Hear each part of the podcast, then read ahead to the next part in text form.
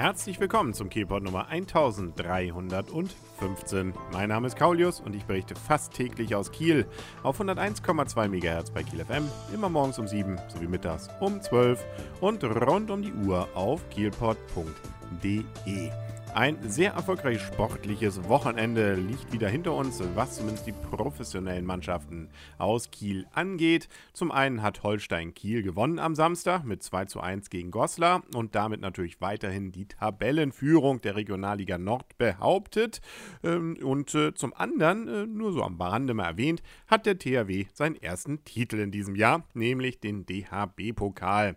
Das Final Four war ja bekannterweise in Hamburg und da hatte man sich schon in der ersten Runde am Samstag durchgesetzt gegen Melsung und dann gab es das große Finale. Da wusste man schon, der Pokal bleibt in Norddeutschland, nämlich es ging gegen die SG Flensburg-Handewitt. Am Sonntag um 14 Uhr war dann Anstoß und am Anfang sah es auch überhaupt nicht gut aus für den THW. Da hat wahrscheinlich Flensburg schon gedacht, man könnte, wenn man wollte, es sollte doch. Man hat nämlich zur Halbzeit 16 zu 12 geführt. Also man höre, höre und staune nochmal. Flensburg führte also zur Halbzeit 16 zu 12.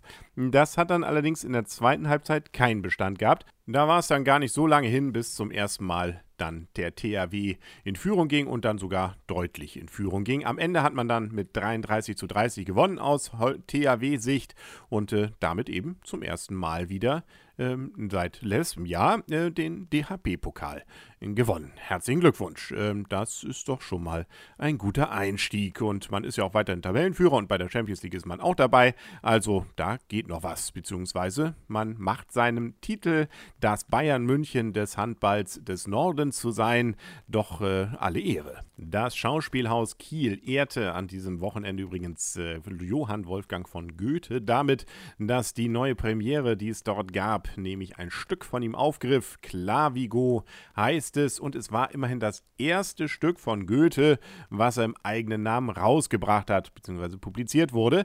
Ähm, vorher der Götz von Berliching ist zwar schon ein Jahr älter, nämlich von 1773, das war aber anonym erschienen. Also so gesehen, Clavigo durchaus ein wichtiges Stück seiner Schaffenskraft und äh, er hat es auch immerhin in acht Tagen geschrieben. Für den Meister Goethe, ja, doch schon äh, acht Tage immerhin, die er dafür geopfert hat. Respekt. Nun ja, also, ähm, und äh, die Geschichte, ja, also, ich bin ja eher so ein Fan, glaube ich, der neueren Sachen, wo man dann ähm, erstens die Sprache noch besser versteht, wobei man hier versucht hat, vom Schauspielhaus so ein Zwischending zu finden. Es sind zwar jetzt nicht nur moderne Sprache, aber es ist an vielen Stellen modernisiert, aber eben nicht überall. Und dadurch finde ich es gerade am Anfang, wenn man sich noch nicht so richtig reingehört hat, ein bisschen schwierig, genau zu verfolgen, worum es geht, aber das das geht.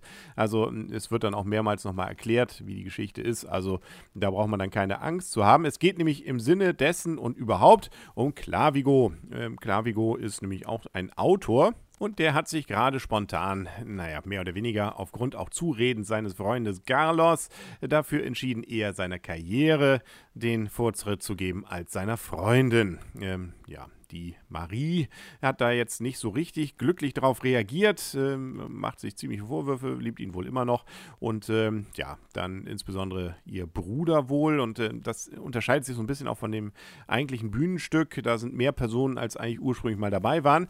Und so eine Schwester, also ähm, vielleicht auch eher so ein Freund, das habe ich nicht so ganz verstanden. Auf jeden Fall, die ähm, sind dann also hinter Clavigo hinterher und äh, wollen ihn dazu überreden, dass er denn ein entsprechendes Bekenntnis da dafür unterschreibt, dass er an allem schuld ist und sowieso der Böse ist und äh, die gute Marie sozusagen mehr oder weniger hintergangen hat. Ähm, das äh, findet er jetzt nicht so toll, macht das zwar mit, aber stellt dabei jetzt ganz spontan unser Clavigo fest, dass er äh, vielleicht ja doch seine Marie noch ganz gern hat und äh, reist dann wieder zu ihrem, ihr und dann, ähm, gut, äh, kommt dann doch irgendwann auch noch dieser Carlos wieder ins Spiel, der äh, eher diese Karriere ihm wieder einredet. Und gut zu guter Letzt, es ist eben das Ganze auch ein Drama, ein Trauerspiel Spiel heißt es, äh, das klingt schon nicht nach Happy End. So viel sei dann auch hier an dieser Stelle schon verraten, ohne zu viel dann ähm, bekannt zu geben. Was interessant und gut gemacht ist an dem Stück, ist schon mal am Anfang das aber auch, was einem, glaube ich, am meisten auf die Nerven geht. Nämlich so dieses Hin- und Hergerissene von Clavigo äh, zwischen Carlos und äh, ja, eben diesen Bekannten von Marie und Marie selber wird dadurch akustisch auch visualisiert, dass er auf dieser Bühne äh, immer zwischen all diesen hin und her wechseln und sie ständig seinen Namen rufen. Also am Ende des Stücks kann man den auf jeden Fall doppelt und dreifach auswendig. Das heißt, immer irgendwo einer wispert einer klar, Vigo, und äh, er rennt dann dahin und ja, wenn das dann über Minuten geht, wie gesagt, das geht einem so ein bisschen auf den Senkel. Soll sicherlich auch, weil das soll ja wieder zeigen, wie zerrissen er ist. Und äh, Marie hat auch kein äh, einfaches äh, Stückchen da zu spielen, die Schauspielerin.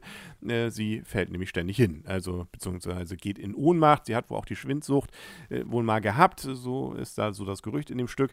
Ähm, und ähm, ja, das bedeutet also, sie knallt oft hin. Auch das geht einem irgendwie dann auf den Senkel, soll aber natürlich auch nun ja, also ähm, ich äh, fand es auf jeden Fall dafür, dass es eben eins der kürzesten Stücke ist, die dieses Jahr angelaufen ist, ganz interessant. Also 90 Minuten ohne Pause, dann äh, kann man das auch ganz gut ertragen. Insbesondere ist auch das Bühnenbild zwar sehr schlicht, aber ganz interessant. Da sind so ein paar Veränderungen, will ich nicht zu viel verraten, aber da geht ein bisschen was hoch und runter. Das äh, ist ganz gut gelungen. Aber ansonsten, ja, über 90 Minuten hätte es auch nicht sein sollen. Und ob ich das jetzt jedem empfehlen würde zu sehen, wäre ich auch skeptisch. Es ist dann eben, dass man danach sagt, ja Gott, man hat den Goethe mal wieder gesehen. Ist ja so als Bildungsbürger auch nicht verkehrt. Aber auch das Stück und äh, die Story, man erahnt ja schon so ein bisschen, was dann eben passiert und dass das Ganze dann eben in eine andere Richtung abdriftet. Das, äh, ja, ist dann etwas, wo man dann auch auch sich freut, dass es dann irgendwann zu Ende ist. Also der Applaus allerdings war groß, also dem Publikum schien das Stück sehr gefallen zu haben.